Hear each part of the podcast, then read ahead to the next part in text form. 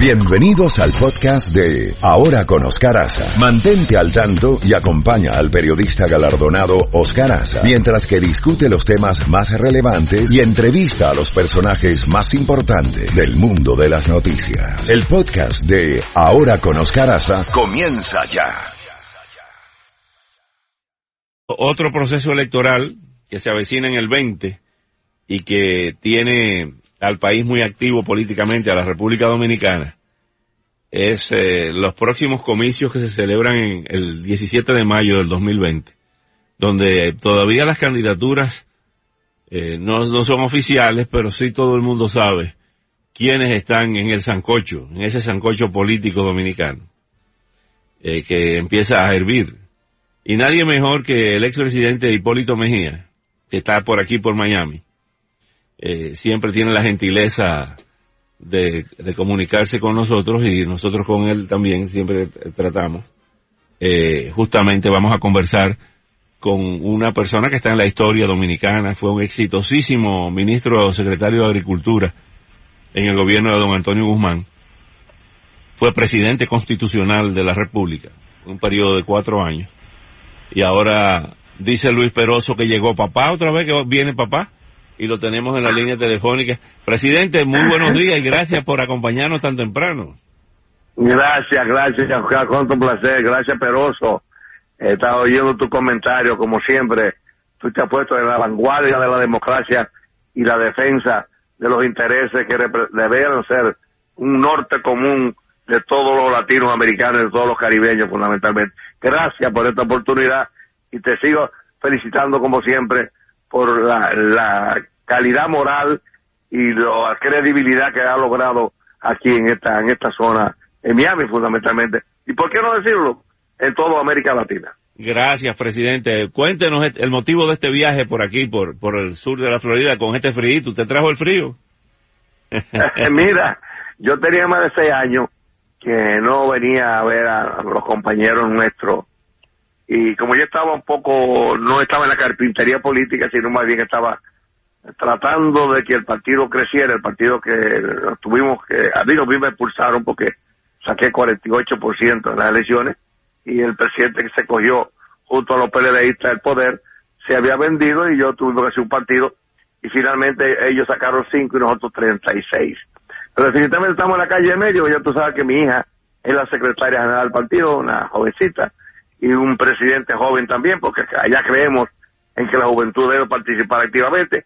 Y yo estoy en la calle en medio tratando de aplicar la tesis de mi abuela, que la, que la experiencia madre de la sabiduría. Y aquí estamos dando una, una vueltecita a nuestra gente.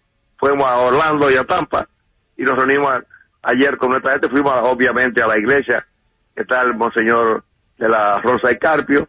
Como somos católicos, somos creyentes, yo fui alumno jesuita sí. y cumplimos también con Nuestra Señora de la Alta Gracia. Presidente, estamos hablando del Partido Revolucionario Moderno, donde su hija es la secretaria general y está también un, un joven político eh, Paliza, ¿no? De Puerto Plata. Sí, sí, sí, sí, sí, sí, cómo no. Eh, español puertoplateño. Español puertoplateño. ¿Cómo ve el, pro, el, proceso electoral hasta ahora? Yo sé que es muy temprano eh, para, todavía no se saben las candidaturas. Lo que hemos visto es que en el Partido de la Liberación Dominicana hay una especie de pugna entre los ex el expresidente Leonel Fernández y el actual presidente Danilo Medina. ¿Cómo ves? Sí, eso naturalmente yo no me he metido mucho en eso. Yo he dicho que ojalá que se cayeran acá. Parece un problema de ellos.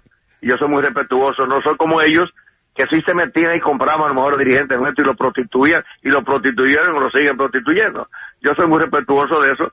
Pero de todo modo, con ellos y sin ellos, estén como estén, ellos tendrán que pagar las penas de las cosas que han hecho, fundamentalmente de la impunidad y la corrupción. Y nosotros estamos predicando, predicando con el ejemplo, no todo el mundo puede hablar de honestidad. En lo que hemos tenido la oportunidad de, de, de tener cargos importantes y no, no nos hemos manchado, no nos hemos prostituido y bajo ninguna circunstancia hemos caído en la desgracia de la corrupción, podemos hablar. Pero estamos echando el pleito y yo, si hay algo que me ha animado a la situación latinoamericana ahora polarizada, y, pues, y tú sabes que yo no, no me gustan los extremos. Sí. Yo no quiero saber ni de extrema derecha ni de extrema izquierda. Siempre hemos situado en un lugar de preferencia, pero sí al lado de la democracia, de, de la verdadera democracia, no el relajo que alguna gente se simulando que son demócratas, son corruptos y son mentirosos. Presidente, eh, ¿Existe la posibilidad de que el proceso electoral eh, que, que viene haya por parte de la oposición una, una especie de unión de frente, de frente amplio, como ocurrió en los acuerdos del año 74 y del año 78, el acuerdo de Santiago y después el año 78, que exista la posibilidad de un acuerdo de ese tipo para enfrentar al gobierno en el poder? hay que hacerlo, hay que hacerlo, pero tú sabes que nosotros tenemos el síndrome del ego y también el síndrome del pseudo, del liderazgo. Allá cualquier pelafután cree que puede ser presidente, inclusive internamente en los partidos. Pero estamos haciendo el esfuerzo, no es tan fácil, pero definitivamente lo que tú tienes que saber es que todos esos partidos pequeños sacaron 2%, 3%. Eh, naturalmente hay que abrir las puertas de la ventana porque es un recurso humano muy interesante y bueno que está ahí, que está ahí, que no se puede desaprovechar y además el impacto psicológico que tiene la masa. Pero lo importante es nosotros, que estamos creciendo, estamos consolidando y hemos demostrado que podemos ganar la presidencia y esperar qué va a pasar en, la acera del famoso Juan Bosch y sus PLDistas medio, tú lo conoces más que nadie, porque sabe lo que significa la demagogia y el pseudo izquierdismo de, muchos de estos partidarios. Eh, presidente, uno de los temas que nos preocupan mucho desde aquí, desde Miami, es cada vez que se produce una noticia sangrienta en la República Dominicana ligada al narcotráfico y a la inseguridad. Acaban de asesinar en, en Baní, en un punto de droga, un personaje que se apoya, eh, el, apodo es Buche, a un coronel de la policía. Eh, eso antes no se veía en la República Dominicana, matar a un coronel de la policía o al militar de, de cualquier rango eh, eso era inconcebible, sin embargo se está produciendo, nos preocupa mucho. ¿Cuál es su opinión sobre el tema de la inseguridad y el tema de las drogas? Mira, eh, es mejor no saberlo, debo decirte con toda franqueza. A mí me tocó estar muy cerca en decisiones firmes, categóricas y de, responsabilidad en mi país con la, la DEA. Y eso yo nunca lo he escondido y actuamos con un régimen de consecuencia y con una verticalidad que tú la conoces. Por eso yo ahora ni, siquiera emito juicio, porque no me luce decir las cosas con el presidente y que está metido en la candela, como decimos nosotros, conoce.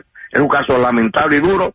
Hay inversiones que algún día yo te lo diré personalmente y hay una participación, una irresponsabilidad y además una hay un hay una ligazón una ligación preocupante de muchas autoridades del, del gobierno con algunas autoridades militares y lo más importante, hay un irrespeto en la actuación política que se han llevado de los pingües beneficios que da este tipo de actividades.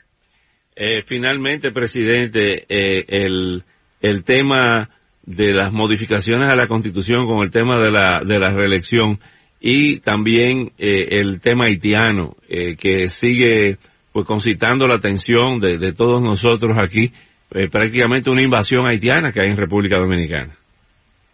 Mira, hay cosas que uno no le entiende. Tú, te recuerdas la época de Balaguer, iban los, picadores de caña a Vicini, a Romana y a Alcea, y Balaguer firmaba un contrato con ellos, terminaban la salsa y se iban. Y así lo replicamos nosotros también. Pero ahora es eh, puertas abiertas. Desgraciadamente, puertas abiertas hicimos una ley migratoria que me, me, tocó a mí la responsabilidad de, presentarla y aprobarla, y aprobamos el reglamento. Pero para que tú tengas una idea, el reglamento yo no quise aprobarlo porque ya faltaban meses y se lo dejé en el escritorio mío al presidente Fernández.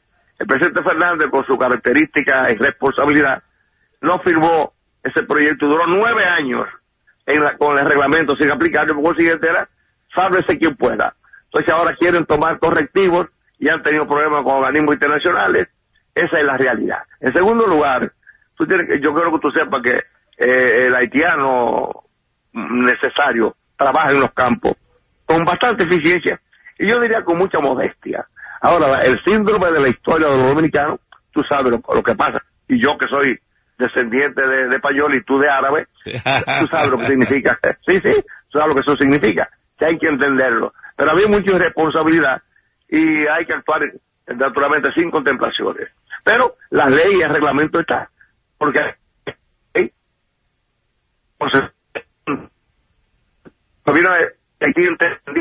que el mejor muro era hacer empresa y se hizo una empresa que comenzó con 2.000 empleados, hoy tienen 11.000 y van para 15.000 que es el mejor muro para que esa gente de Haití, de los pobres de Juana Méndez, algunas personas aledañas, la juventud pueda trabajar con mucho éxito y con mucho beneficio económico. Eso es lo que hay que hacer. En el, otro orden, eh, estamos en el medio, estamos tratando de, no ser conflictivos.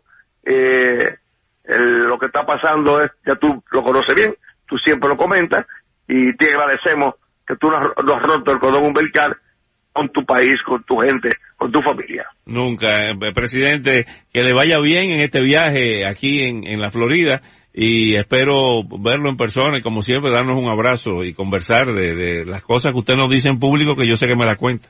sí, sí, sí, sí, yo no tengo ese tipo de... No, además yo la digo para mí, yo no tengo, a no ser que sean cosas confidenciales, yo no yo, yo soy un transparente al cubo, yo no hablo con esas cuestiones de decir al pan, yo digo al pan, pan y al vino, vino, me ha perjudicado, pero yo soy de lo que creo que la política no puede ser mentira y, y, irresponsabilidad. Yo me la juego claro, sin tapujos. Finalmente, usted como exitoso ingeniero agrónomo, ¿cómo están los mangos? Claro, es una belleza. Esa es mi hobby. En vez de pagarle a un psiquiatra, los psiquiatras son los expertos en la, la psiquis, yo prefiero mis mangos, mis aguacates, mis nísperos, frutas tropicales, y luego también mi gallinita y mis animales para disfrutar en lo que yo viví toda la vida en el campo y, es parte de mi vida. Y eso a mí me saca, se me quita el estrés, el S4 y el S10. Ya, el S10. Siempre con su sentido del humor. Un gran abrazo. Gracias por esta, por esta agradabilísima conversación y estamos en contacto, presidente. Que siga poniendo el nombre de Dominicana en, en como donde tú lo has situado. Un abrazo afectuoso y con todo el cariño y afecto que tú te mereces. Gracias, presidente, gracias. El presidente Hipólito Mejía es siempre tan simpático y tan, tan folclórico. Eh, gracias, gracias por esos elogios inmerecidos. Muchas gracias. Eh, siempre he tenido, gracias a Dios, el respeto de los jefes de Estado dominicanos, de, todos los partidos, del presidente Hipólito Mejía, de, Leonel Fernández, de Danilo Medina, de, de todos, de Guillermo Moreno, que también habló en este programa, eh, Miguel Vargas, que no estaba muy amigo de, del presidente Mejía, pero que, fue mi compañero de estudio en Francia, allá en el Colegio Don Bosco. Eh. Miguel Octavio Vargas Maldonado, bueno, hoy canciller de la República. Eh, y eso debe ser el periodismo, no polarizarse ni irse con uno ni otro, sino darle oportunidad a todo el mundo con respeto y con cariño. Siete, veintinueve minutos.